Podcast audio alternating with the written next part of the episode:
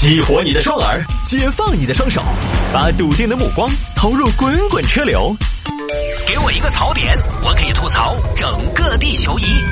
微言大义，换种方式纵横网络江湖。来，欢迎各位继续回到今天的微言大义，接着跟大家聊小新闻。这个来看一下这个新闻。男子自称宇航员，骗老人回地球要钱。终于有一天，地球还是容不下骗子了。这个事情呢，当然没发生在咱们国家，发生在日本，Japan。日本一个大妈今年六十多岁，在网上认识了一个网友。嗯，你好，我是尼古拉·阿列克谢耶维奇·奥斯托洛夫斯基。嗯，您好，我是来自日本的小泽板栗子。听您的名字，如果没有猜错，嗯，应该不是日本人吧？是的，是的，当然我不是日本人，但是我的国度跟日本一衣带水，我是一名俄罗斯人。哦，您这么一说，我就明白了。日俄两国世代交好，像对马海战、诺门坎战役，还有南千叶领土争端等等，都是日俄两国友谊的见证。不不不，亲爱的小泽板栗子女士，爱情可以超越国界，让我们多想一想，多想一想小泽征尔和他的俄罗斯妻子的故事，又再想一想莎拉波娃在日本有多么的受欢迎，而俄罗斯人又是多么的爱吃寿司。嗯，可是，在你们的西伯利亚吃寿司会不会太冰了一些？我啊，不管怎么样，我们的国度各有不同的追求，但关于美好，全人类都是共通的。哦，真迷人。您说话像极了一个英国绅士，让英国绅士见鬼去吧！我是一个俄罗斯战士。嗯，那您的意思是您现在在前线吗？不，我在天上。啊，我不太明白，阿列克谢耶维奇先生，什么叫你在天上？不瞒您说，女士，我是一名宇航员，我现在正在月球跟您聊天。您再说一遍，您在哪儿？您再说一遍，什么意思？我没听懂。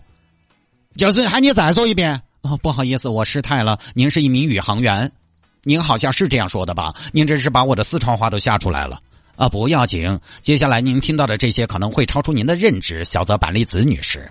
我是一名宇航员，正在月球的表面。我是一名骄傲的宇航员，腾飞于拜科努尔的草原。我们的同事都经过了层层筛选，才登上了探月的航天。莫斯科为我骄傲。彼得堡为我自豪，伏尔加河为我歌唱，耶尼塞河为我祷告。是的，我是一名宇航员，一名荣耀的宇航员。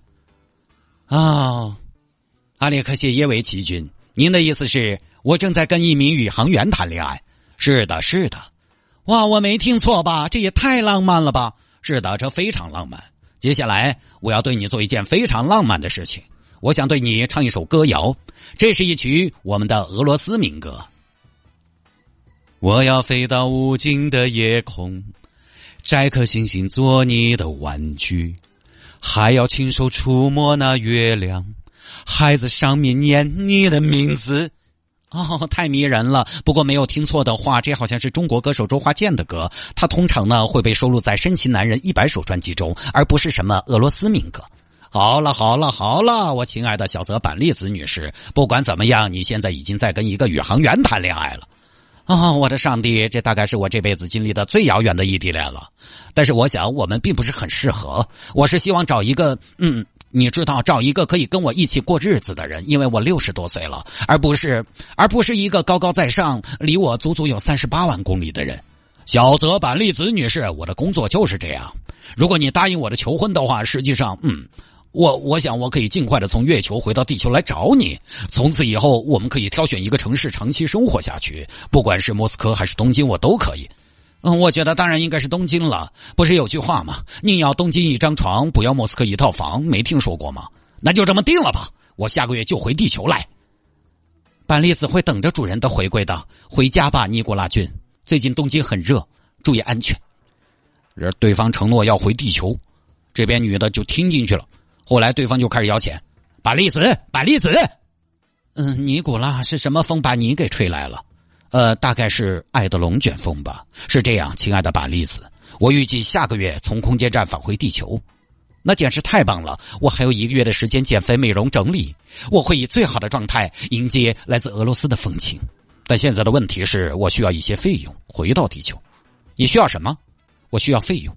费用？什么费用？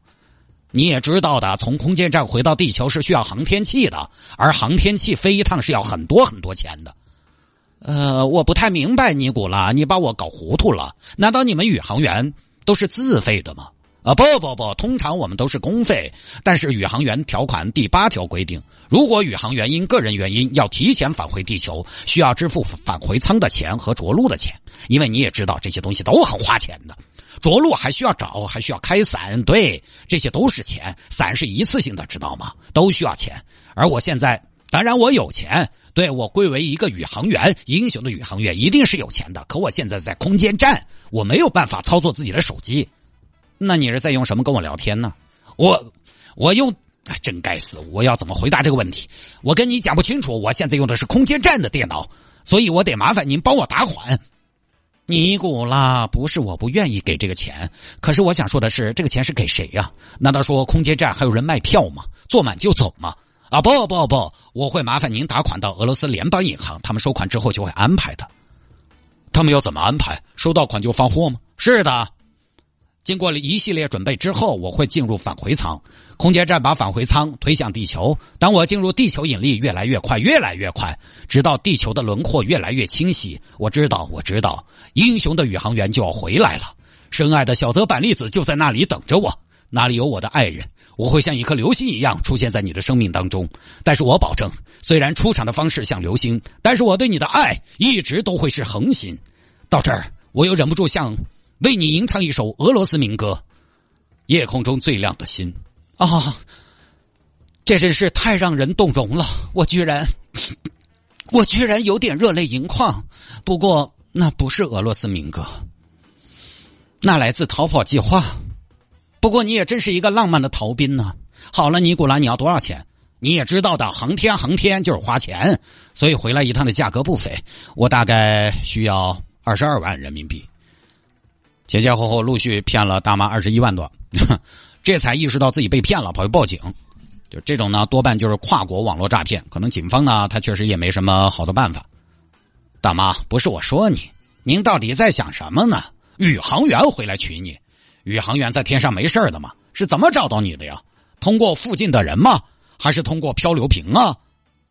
就这么事儿啊？这个事儿呢，我们也不多升华了，就带大家见一下世面。